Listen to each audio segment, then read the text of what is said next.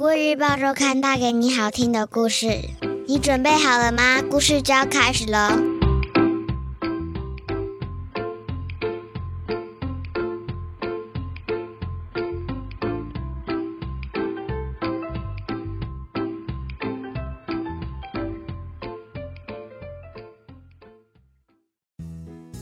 各位小朋友好，我是国语日报周刊的主编古文阿姨。你这周过得好吗？我们听故事的时间又到喽。在说故事之前，想先问问大家：如果你找不到爸妈，会怎么办呢？你的心中肯定非常着急吧？如果你和爸妈走失了，相信爸妈也会是同样的心情。今天的故事主角是一只找不到爸妈的小棕熊，在森林里迷路的它，遇见一只失去孩子的大黑熊。这一大一小的熊类组合，会发生什么温暖的故事呢？这篇故事叫做《黑熊的催眠曲》。作者是儿童文学作家谢宏文。现在你准备好了吗？故事就要开始喽！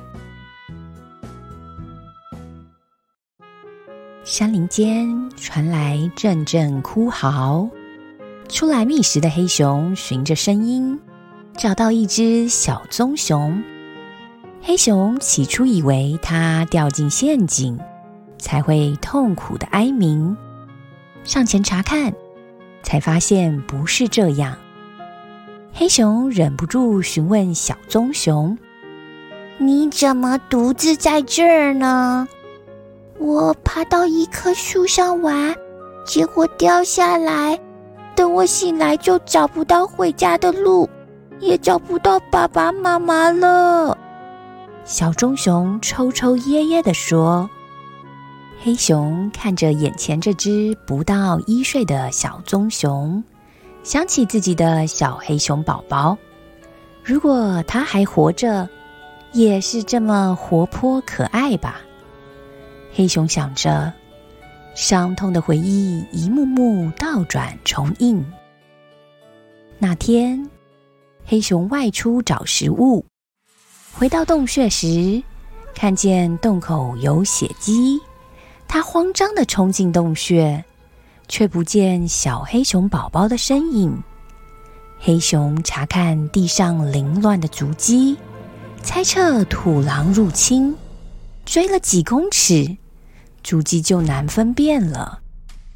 他四处搜寻，仍然一无所获。后来天色已暗，精疲力竭的黑熊只好先回家。一夜沮丧难眠。小棕熊听了黑熊的遭遇，停止哭泣，扬起小脸，好奇的问：“后来呢？”后来，黑熊叹了一口气：“一只穿山甲发现小黑熊，但是它受重伤，流血过多。”救不回来了。黑熊的目光望向远方，好像穿透层层树木。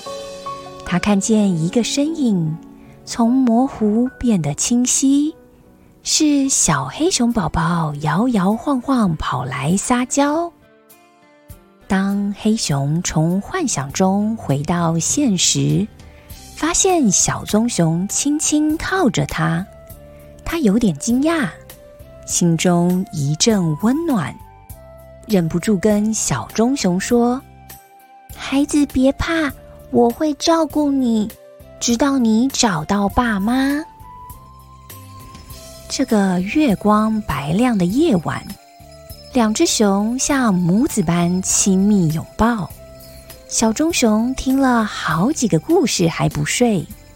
黑熊哼起记忆深处的歌，那是黑熊自己编的摇篮曲。以前小黑熊宝宝很喜欢听，只要听了歌，就像被催眠，安安稳稳的进入梦乡。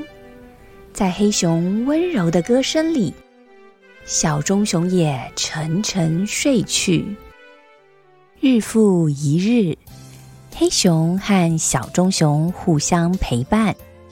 小棕熊不再急切的想回到爸妈身边，因为他已经把黑熊当作妈妈了。山林间的晚上依然热闹，夜行的蛙类、鸟儿和虫鸣声此起彼落。飞鼠在树木间玩特技，还有蝙蝠大队振翅飞出。黑熊教小棕熊辨认动物的声音，小棕熊认真的听了一会儿，说：“这是森林的晚安催眠曲。”他打了哈欠，微笑的睡着了。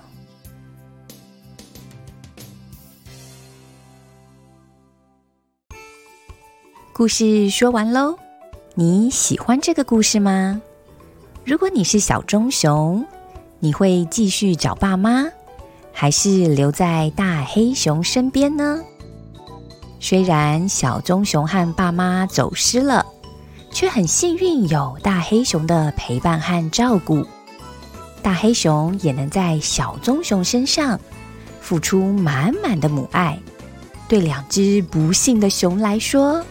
这真是最美好的结局了。